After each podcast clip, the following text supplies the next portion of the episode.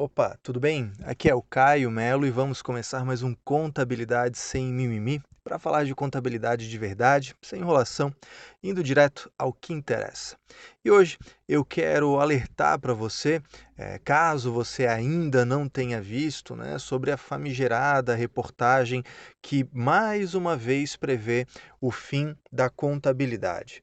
Né? Saiu uma reportagem aí, é exemplo de tantas outras que já aconteceram, né? E que é o, o apocalipse contábil da vez. Ah, porque o curso vai acabar, porque a faculdade vai acabar, porque a profissão vai acabar. A gente escutou isso várias vezes, né? Eu nem vou me, me alongar muito sobre a reportagem em si, né? Já é uma questão batida aí, é mais do mesmo, né? Abordando aí o, o desespero das pessoas, mas o, o que eu gostaria de aproveitar o gancho dessa reportagem que saiu, dessa falácia que saiu, para te trazer presente para um, uma reflexão que todo profissional contábil deve fazer que é se existe uma contabilidade de fato acontecendo para que ela possa deixar de existir. Né? Na verdade, a gente tem um problema muito mais grave que a extinção da contabilidade, que é a pseudocontabilidade, né? aquela contabilidade fake, aquela contabilidade feita de mentirinha, e é isso que eu gostaria que você refletisse um pouco né, nesse final de ano, pensando inclusive na inovação, na, na no, no, acréscimo de qualidade dos serviços e dos resultados contábeis que você oferece e que vai oferecer em 2019. Né? A gente é, tem hoje um cenário é, tributário que prevê que para a grande maioria das empresas, que são as empresas do Simples Nacional e do lucro presumido, uma legislação tributária que prevê o absurdo dessas empresas manterem meramente um livro caixa e não realizarem escrituração contábil regular de acordo com a legislação comercial.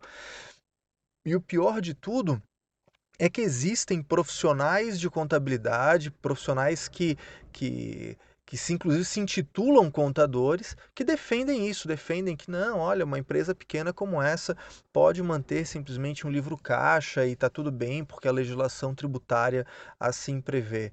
Cara, nós somos profissionais de ciências contábeis, nós não somos cumpridores de obrigação tributária, nós não somos simplesmente cumpridores de legislação tributária.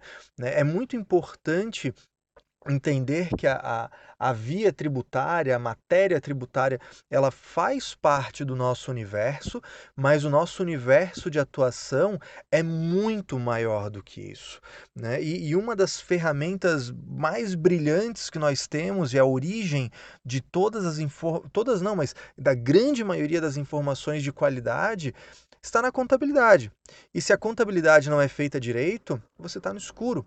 Né? Essa, essa semana, o colega Anderson Hernandes publicou, eh, se não me engano, foi no Instagram dele, alguns stories falando justamente sobre isso, né? sobre o, o risco do empreendedor quando ele não tem como validar as decisões dele pautado em números. Né? Ele até usou uma expressão esquisita lá de validade numérica, mas independente da expressão, independente do nome da coisa, é bem isso. Né? Você é, tem um negócio e você precisa tomar decisões e, e cadê os números que vão é, demonstrar, que vão validar essa decisão? Né? E, e, se você tem uma contabilidade que não é feita de verdade, se você tem um financeiro que não é feito de verdade, se você tem, enfim, uma área de inteligência que não funciona com inteligência, você está ferrado, você não tem nada, você vai tomar decisão jogando moedinha para cima. Né? Então, Falando de uma contabilidade clássica, só falando aí da, da, escrituração contábil, não entrando em pontos mais aprofundados, pense comigo. Quantas contabilidades você conhece por aí que tem um caixa mentiroso, um caixa alto fictício? Quantas contabilidades tem um banco que não é contabilizado, uma empresa que tem um banco que não é escriturado? A contrapartida desse banco, cadê? Cadê a realidade dessa, dessa empresa? É um estoque. A pessoa tem estoque, não tem controle de estoque, não tem, portanto, controle de custo, ela não consegue analisar eh, margens de contribuição, ela não consegue precificar, ela tem lá um custo lançado no resultado que é com base em percentuais de presunções fiscais, um estoque que não existe lá no seu ativo aplicações financeiras lançadas pelo regime de caixa, a pessoa só lança o rendimento da aplicação financeira quando resgata, né? O Luca Pacioli se revira no caixão. Ou então, imóveis é, que ficam classificados genericamente imobilizado, que deveriam estar separados, alguns em propriedade para investimento, que está fazendo avaliação a valor justo e trazendo um pouco mais de realidade para esse ativo e para esse patrimônio. Né? Terrenos destacados mercados do, do, da edificação. Quantas vezes você já viu uma contabilidade que o terreno não está separado e o terreno está sendo depreciado, e aí daqui a pouco você tem um imóvel com terreno e um valor ridiculamente fictício no seu ativo. Né? Inclusive aqui, mais um detalhe, imobilizados sem valor residual. Aí você chega lá, tem imobilizado com valor zero, que ainda está sendo usado pela empresa ao longo de anos. Né? Ativo biológico de empresas da agroindústria que não, não aplicam o valor justo, que usam simplesmente o método de custo. Né? Quantas vezes a gente vê é, grupo de clientes, né, de recebíveis, grupo de fornecedores, sem o devido detalhamento para um controle né, de contas a pagar e a receber sincronizado com a contabilidade. Quantas vezes a gente vê as empresas tributadas no Simples Nacional e no lucro presumido é, tributando pelo regime de caixa, e aí você olha na contabilidade e tá uma loucura, porque a receita e o custo estão por competência, o tributo está por caixa, não faz a contabilização do tributo diferido, não controla isso. Né? Quantos PLs a gente vê por aí em que está é, tá tudo em lucros acumulados, aí de repente o contador tira da cartola um, uma reserva de lucro, uma reserva de capital e faz isso sem nenhuma previsão societária a respeito disso.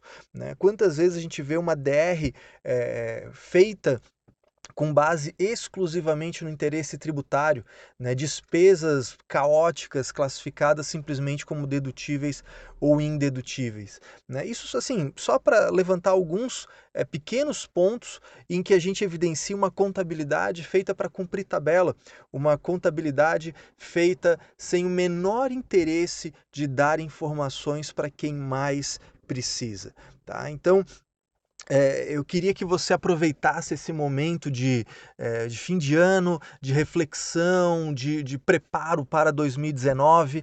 Né? Dizem que é mais importante do que a, a, execução, às vezes, é o planejamento para executar com, com visão estratégica, com visão de longo prazo.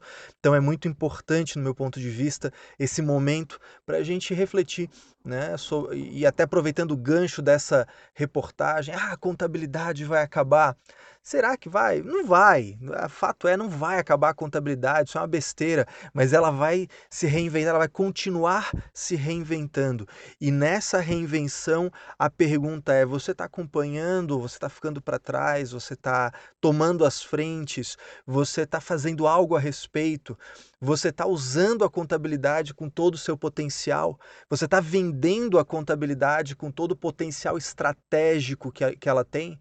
E é uma coisa básica, é débito e crédito, é classificação, é demonstração contábil e converter isso em informações para tomada de decisão. É um clássico, né? Eu me sinto aquele professor de primeira fase da faculdade falando. O problema é que naquela época a coisa entra por um ouvido sai pelo outro, a gente não escuta porque a gente não entende a relevância disso, mas hoje você entende.